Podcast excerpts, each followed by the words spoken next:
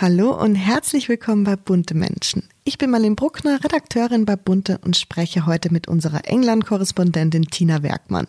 Sie ist nämlich für uns live in London vor Ort und wohnt dem Boris Becker-Prozess bei und schreibt natürlich über alle Details und gibt sie uns weiter. Und in diesem Gespräch erfahrt ihr wirklich ganz, ganz viel.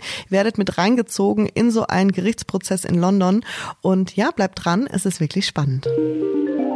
Bunte Menschen, Stars und Promis hautnah.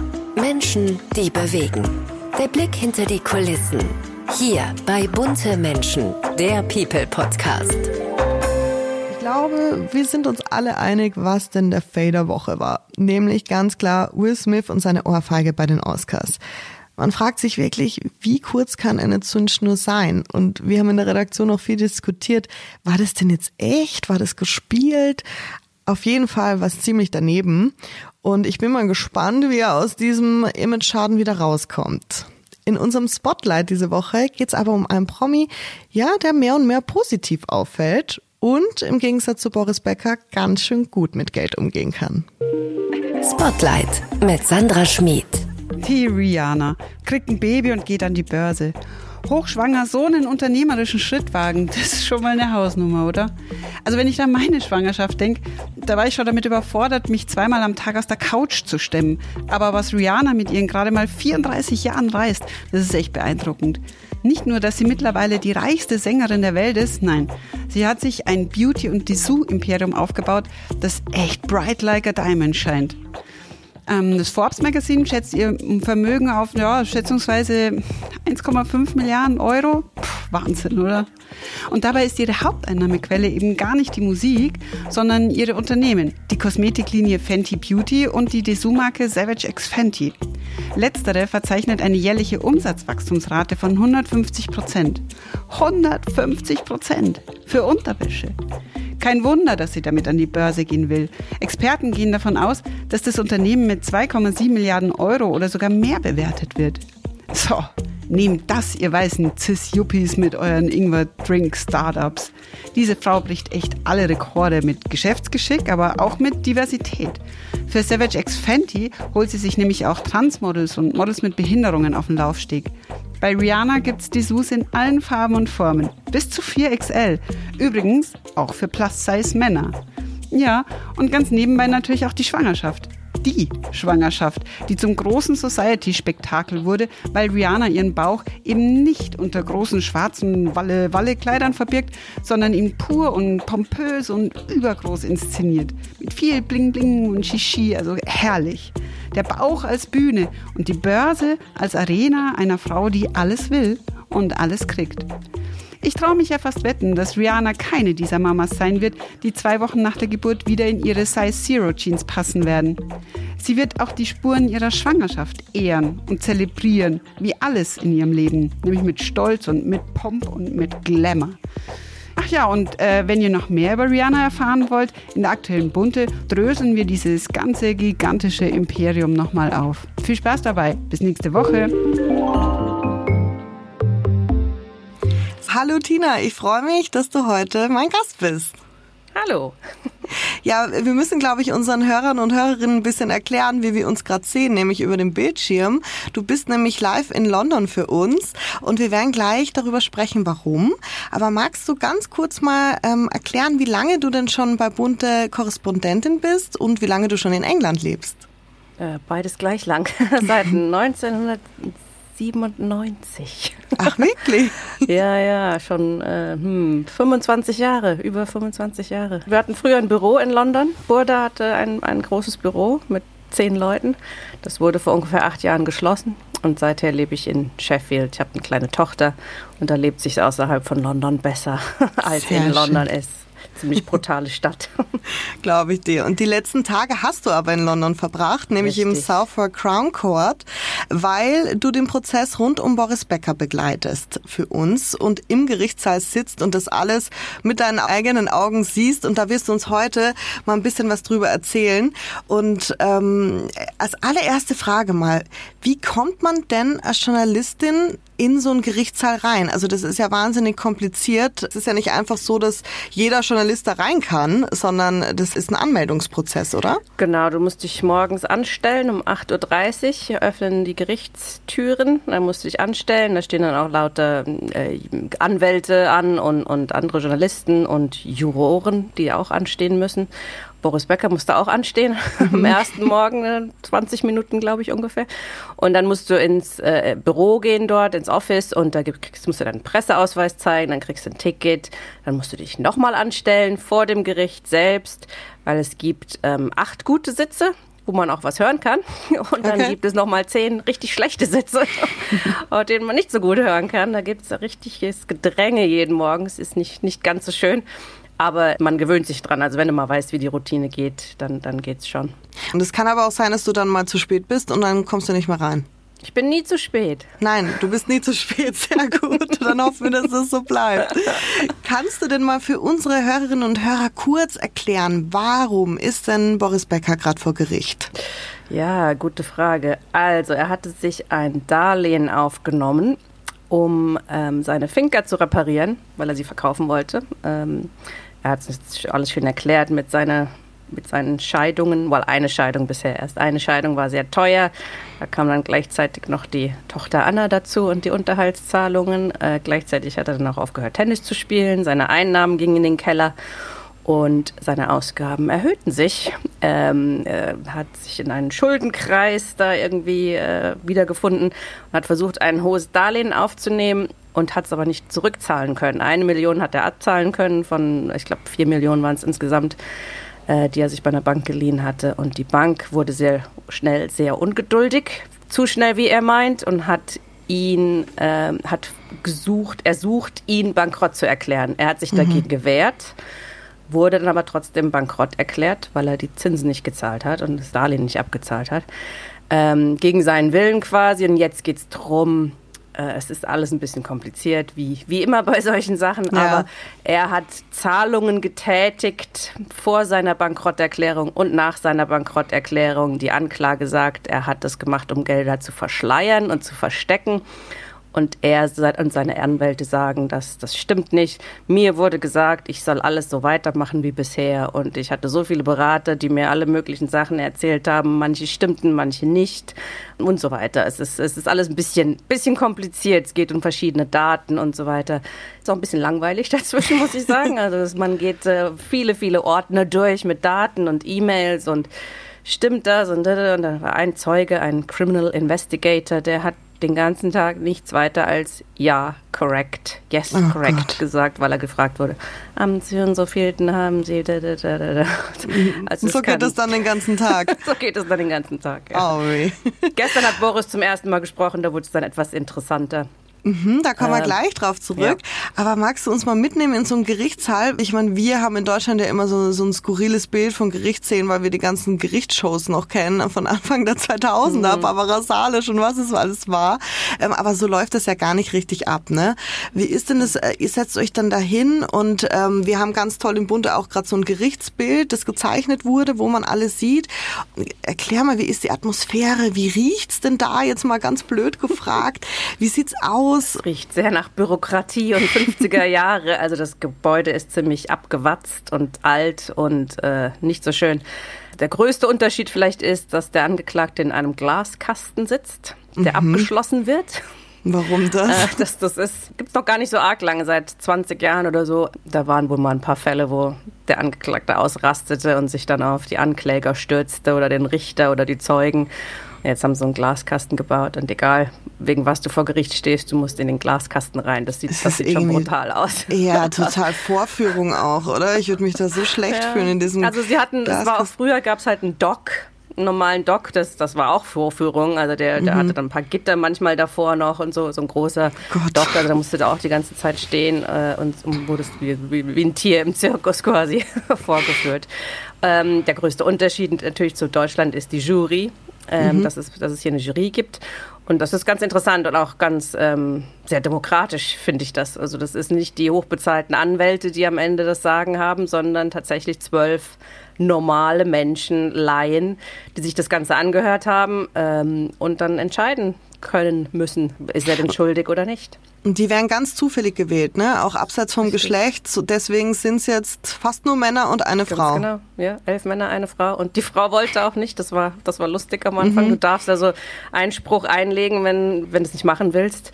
Und, und die Frau wurde dann trotzdem ausgewählt und hat sich dann beschwert, wieso muss ich dann trotzdem hier sein? Und dann die Richterin, ziemlich brutal, weil ich das so sage, Ach, weil wirklich? ich ihren Einspruch abgelehnt habe. Und das ist auch so ein und, ganz rauer Ton. Ja, Deborah Taylor, die Richterin, ist auch die Richterin, die Julian Assange mhm. verknackt hat. Mhm. Sie hat einen Ruf, nicht äh, ohne Grund, als sehr hardcore. Ähm, aber den kannst wie gesagt, du bestätigen. Das ist nicht, ja, den kann ich bestätigen. Ein Journalist hat äh, sein Handy nicht richtig ausgemacht. Das hat ein bisschen kurz geklingelt. Wow, alles, die, alles wurde abgebrochen. Sie hat giftige Blicke geschossen. Ist das Handy jetzt richtig aus? Oh Und er musste richtig, ja, ja, Entschuldigung, Entschuldigung. Oh ja, die ist, die ist ziemlich, ziemlich heftig drauf. Aber wie gesagt, es ist nicht ihre Entscheidung. Mhm. Sie, sie darf die Strafe, sie wird die Strafe setzen. Aber ob schuldig oder nicht schuldig, ist äh, ganz allein die Meinung der Juroren. Da kommt es mhm. drauf an. Und tatsächlich drohen ihm ja sieben Jahre Haft, ne? Pro, pro Anklage. Pro Anklage. Äh, ja, wenn ich es richtig verstehe. Das wie viele Punkte gibt es?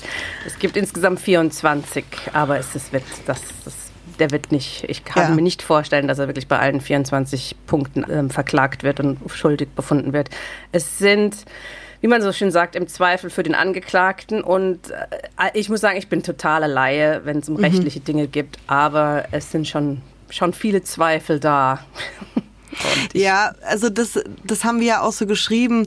Oder er hat ja gestern das erste Mal ausgesagt. Wir haben heute mhm. Dienstag, wir kommen Donnerstag raus, nur dass man äh, da so eine zeitliche Einordnung hat. Er hat gestern ausgesagt das erste Mal und es wirkt ja schon so, als hätte wirklich keine Ahnung gehabt, was da mit seinem Geld passiert. Es hätte das mhm. alles anderen Menschen in die Hand gegeben und einfach nur seiner Kreditkarte gezückt, wenn er es gebraucht hat, oder? Mhm. Täusche ich mich? Ja. Ich musste Tennis spielen, alles andere haben andere für mich gemacht, hat er gesagt. Das glaubt man ihm auch. Also er hat, ähm, ich habe ihn jetzt schon ein paar Mal äh, gesprochen über die Jahre.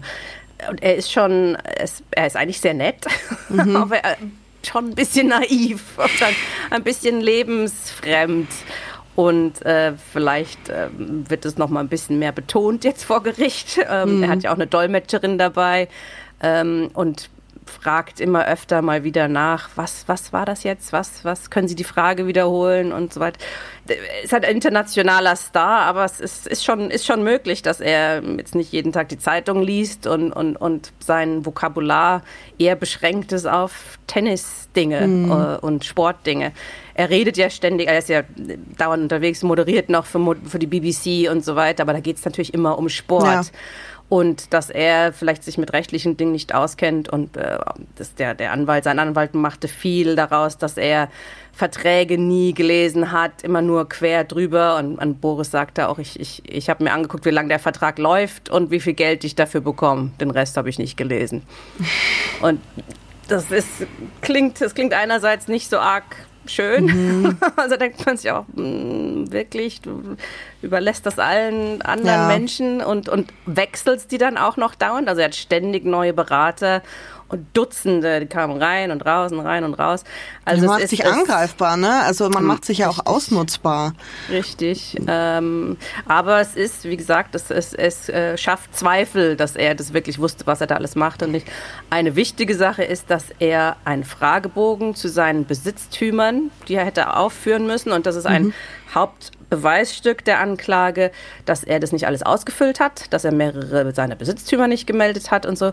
Und jetzt stellt sich heraus, er hat die Form gar nicht ausgefüllt selbst. Es ist nicht seine Handschrift, er hat es nicht oh. mal unterschrieben. Ach, und das muss unterschrieben werden. Und beide Konkursverwalter, die mit ihm da in einem Interview saßen, mussten zugeben, ja, wir haben vergessen, ihn es unterschreiben zu lassen. Ah, es wurden viele Fehler gemacht, ne? Die werden jetzt viele alle Fehler gemacht, ja. Und er beschwert sich über seine Berater, die ihn äh, und er kann das, kann man auch alles beweisen. Also es ist alles, äh, er kann schön zeigen. Ich habe meinem Anwalt über Haus A und B Bescheid gesagt. Er wusste das. Hier ist die E-Mail. Er hat es halt nicht richtig weitergegeben. Mhm. Also er, er, er zieht hm. da zwei seiner Berater und Anwälte mit rein die nicht aussagen können, weil sie noch unter Schweigepflicht ja. stehen. Also es, es, passt schon alles. Es sieht ganz gut aus für ihn, muss ich sagen. Okay. Und ähm, wie hat er denn auf dich gewirkt bei der, bei der Aussage? Sehr nervös. Also schon sehr nervös. Okay. Also die, die hatten ja Jahre, das zieht sich ja seit Jahren hin. Also er hatte schon jahrelang Zeit mit seinem Verteidiger, das alles durchzugehen, aber er hat mehrfach die falschen Sachen gesagt. Also das hast du gemerkt, dass der Anwalt wollte, dass er was hm. Bestimmtes sagt und Boris oh, dann okay. irgendwie entweder es verwirrt hat, mit, verwechselt hat mit was anderem und dann falsch geantwortet hat. Und dann musste der Verteidiger, Herr Becker, ich sag's noch mal ganz langsam und also mit einem kleinen Kind gesprochen, oh ja, als Sie damals dieses Dokument gesehen haben, wussten Sie da schon. Und dann musste er sich ein paar, hat er sich ein paar Mal widersprochen, ähm, Becker und mhm. so weiter. Das mhm. ist also ist schon, er ist, glaube ich, schon nervös. Das ist auch, es, es wird total ins Detail gegangen. Das ist ja jetzt alles schon fünf, sechs Jahre her diese E-Mail, wer hat die geschrieben, wurde ja, sie für klar. sie geschrieben, haben sie sie geschrieben und so.